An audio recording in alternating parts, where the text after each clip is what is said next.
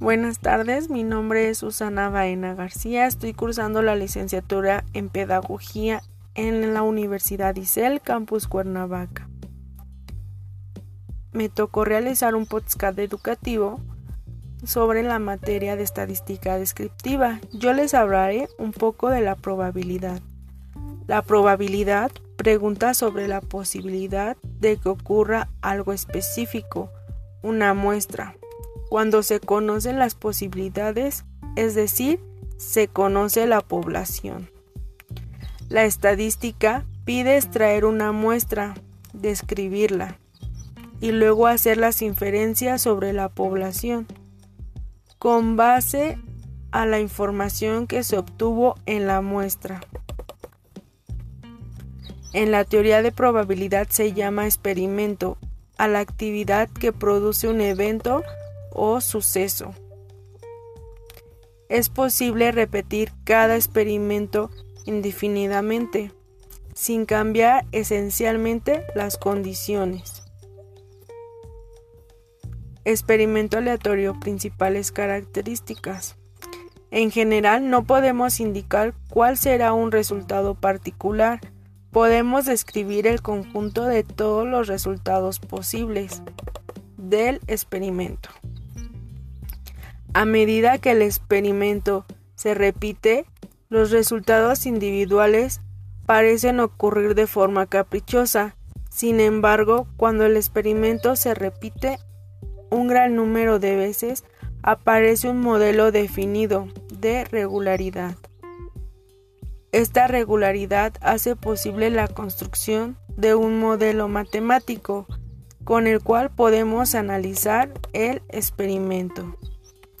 Hay dos maneras principales de entender la probabilidad. Una de ellas es la frecuentista objetiva. Probabilidad de un suceso es la frecuencia relativa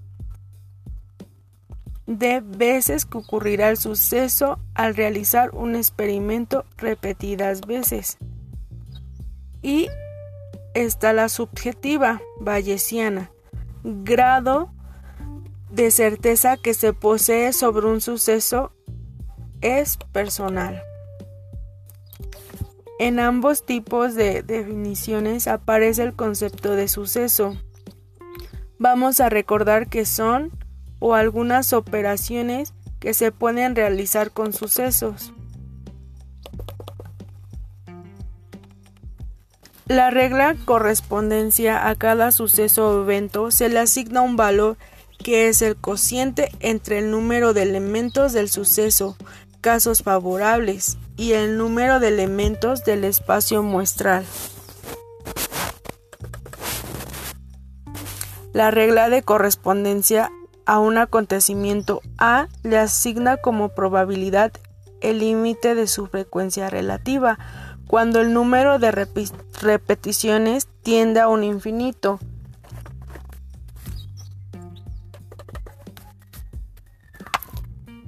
Realizaremos a continuación algún ejercicio para poderlo entender un poco más. Realizaremos una tabla de horizontal y vertical. En horizontal pondremos la numeración del 1 al 6 y en vertical posteriormente del 1 al 6. Y así sucesivamente multiplicaremos 1 por 1, 1, 1 por 2, 2, 1 por 3 hasta terminar hasta el número 6. Así sucesivamente con el segundo número. 2 por 1, 2, 2 por 2, 4 y así sucesivamente hasta terminar toda la tabla. Ya teniendo realizada esta tabla, ponemos como ejemplo, estamos pidiendo el número 12, que al multiplicar los resultados de dos datos nos va a dar el número que queremos. Estamos pidiendo el número 12. Vemos en nuestra tabla cuántas veces se repite el número 12. 4. Entonces, nuestro número total de todos los números es 36. Dividiremos 4 entre 36. que nos da un igual a 1 entre 9. Asimismo, haremos otro ejercicio. ¿Cuántas, queremos saber cuántas veces se repite el número 4. 3. Lo dividimos entre el número de nuestros datos, que es 36. 3 entre 36 nos da un igual a 0.08333333333.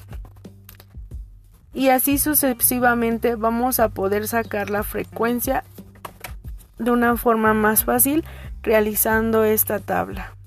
Espero les haya gustado el podcast.